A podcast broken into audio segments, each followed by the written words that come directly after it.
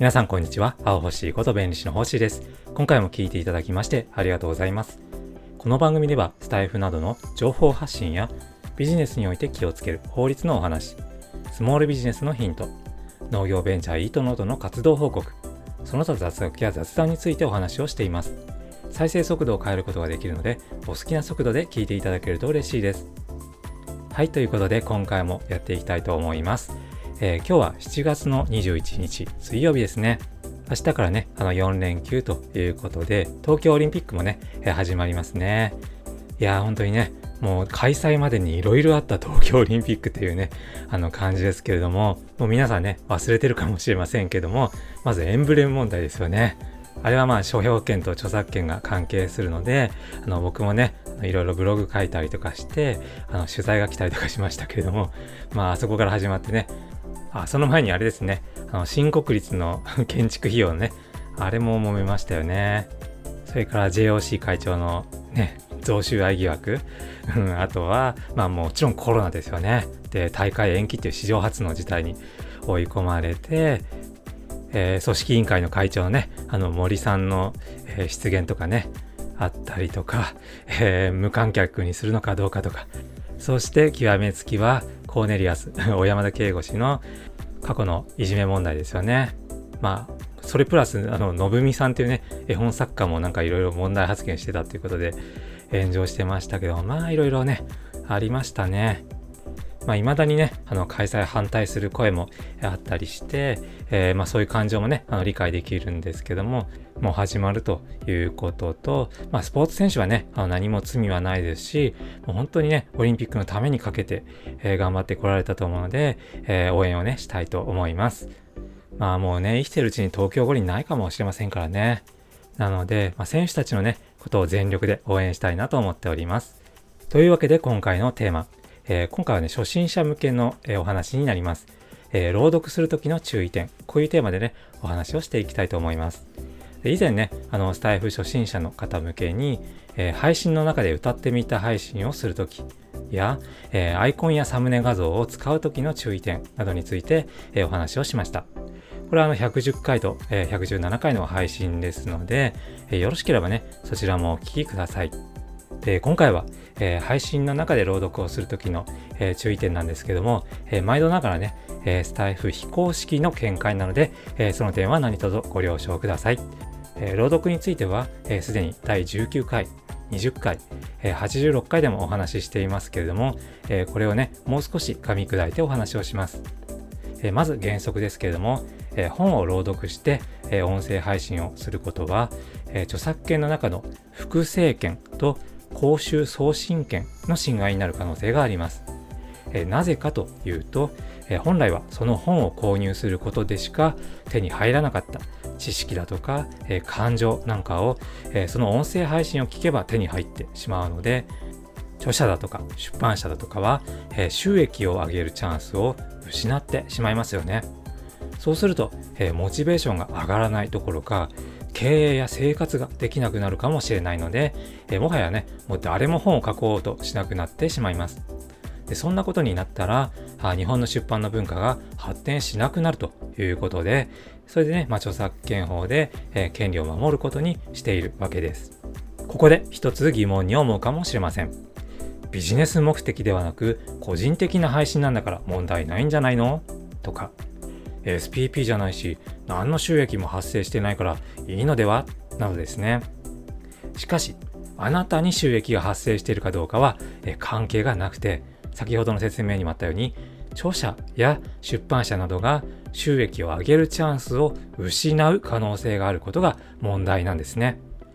そういった理由から原則として、朗読の配信が認められないことになります。ただし、原則には必ず例外がありますので、次に例外を3つご紹介します。まず1つ目は、著作権が消滅している場合です。第27回の配信でもご説明しましたけれども、本を書いた人が亡くなった後、70年が経過すると、えー、著作権は消滅します。著作権が切れていれば、もはや誰の許可もなく、配信の中で朗読をすることができるわけですね。例えば、青空文庫って皆さん聞いたことありますかね？この青空文庫に、えー、公開されている作品の中には、著作権が消滅した作品があるので、えー、その作品をね、あの、朗読、配信することができます。ただし、著作権が存続しているものもありますので、えー、朗読の際は、青空文庫のサイトをよく読んでからご利用ください。例外の2つ目は、権利者の許可がある場合です。著作者や著作権者から許可をもらっていれば、配信で朗読することができます。個別に許可をもらうケースもありますし、その作品についてあらかじめ朗読配信してもいいですよと表明しているケースもあります。後者の例で一つ耳寄りな情報があります。すでにご存知の方もいらっしゃるかと思いますが、6月7日から物語投稿サイト物語 .com に投稿されている対象作品をスタンド FM で朗読できるようになりました。えー、詳しくはね、えー、概要欄にリンクしてあるスタエフの公式ノートをご覧いただきたいんですけども、えー、こちらにね、あの掲載されている、え全20作品については、スタエフ内で朗読することができます。ただ2点注意なのが、え投稿のルールの記載をきちんと守って行うことと、えスタイフ以外の配信プラットフォームでは朗読しないことです。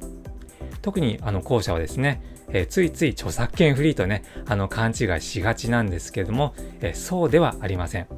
あくまでもスタイフ内での利用が許可されているだけなので、えー、複数のプラットフォームで配信されている方はお気をつけください。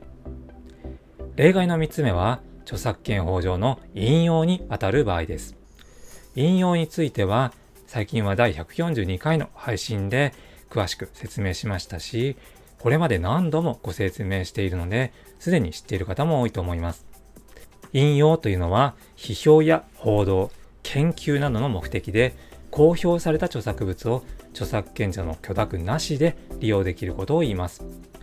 もはや朗読が目的というよりは、まあ、自分のコンテンツのために、えー、手段として他人の作品を朗読するということですね。で、正しく引用するには4つの要件を満たす必要があります。その4つとは、1つ目、引用部分とその他の部分を区別できること。2つ目が、引用部分がサブで自分のコンテンツ部分がメインであること。3つ目が、出典を表示すること。4つ目が、勝手に表現を変えないことです。もう少し詳しく説明しますね。1つ目の引用部分とその他の部分を区別することですけども、えー、例えば、引用する部分を読み上げるときに、前後にね、こう間を空けて、何々何々と、この本では書いてありますというように話すことで、まあ、区別できるようになります。また、えー、その引用した部分をね、あの話す速度を変えたり、それから声を変えたりすることでも区別できます。2つ目の要件の引用部分がサブで自分のコンテンツ部分がメインであることですけども、引用部分に対して自分はこう思うよとか、こういう説もあるとか、詳しく説明するとこういうことなどのように、まあ、自分の解説部分が主軸になるような配分にするということです。要件の3つ目は出典を表示することです。これは配信の中で出典を紹介してもいいですし、わかるようなら概要欄に書いてもいいです。最低限作品名と著者名は書いておくといいですね。要件の4つ目が勝手に表現を変えないことです。引用部分は自分で要約をしたり余計に足したり引いたりせずにそのまま読むということです。これら4つの大前提としてすでに公表されている著作物を引用することが必要です。また、引用の目的上正当な範囲内でないとならなくて、えー、自分の解説部分と関係ない文章を、えー、引用したりだとか必要以上に引用したりすることは認められません。これらの点を気をつけて引用してみてください。以上、音声配信の朗読は原則著作権侵害ですけれども、例外が3つあって、著作権が消滅している場合、権利者の許可がある場合、引用にあたる場合は、朗読を配信できるということを覚えておいてください。ということで今回は、朗読をするときの注意点ということで、スタイフ初心者の方に向けてお話をしました。まだいいねをされてない方は、今のうちにポチッとハートのボタンをお願いします。コメントもお気軽にお寄せください。フォローがまだの方は、ぜひこのチャンネルをフォローしてもらえると嬉しいです。それから音声だけでは分かりにくい内容も、ノートから文章でも読めるようにしています。まあ、いつもはね、あの公開から3日間ぐらいで有料にしちゃうんですけれどもあこれはまあいろいろ理由があってしてるんですけれども、まあ、今回の内容はねあのすごく重要な内容なのであのずっと無料にしておこうかなと思いますそれでは最後まで聞いていただいてありがとうございます。今夜も素敵な時間をお過ごしください。お相手は青星こと弁理士の星でした。それでは。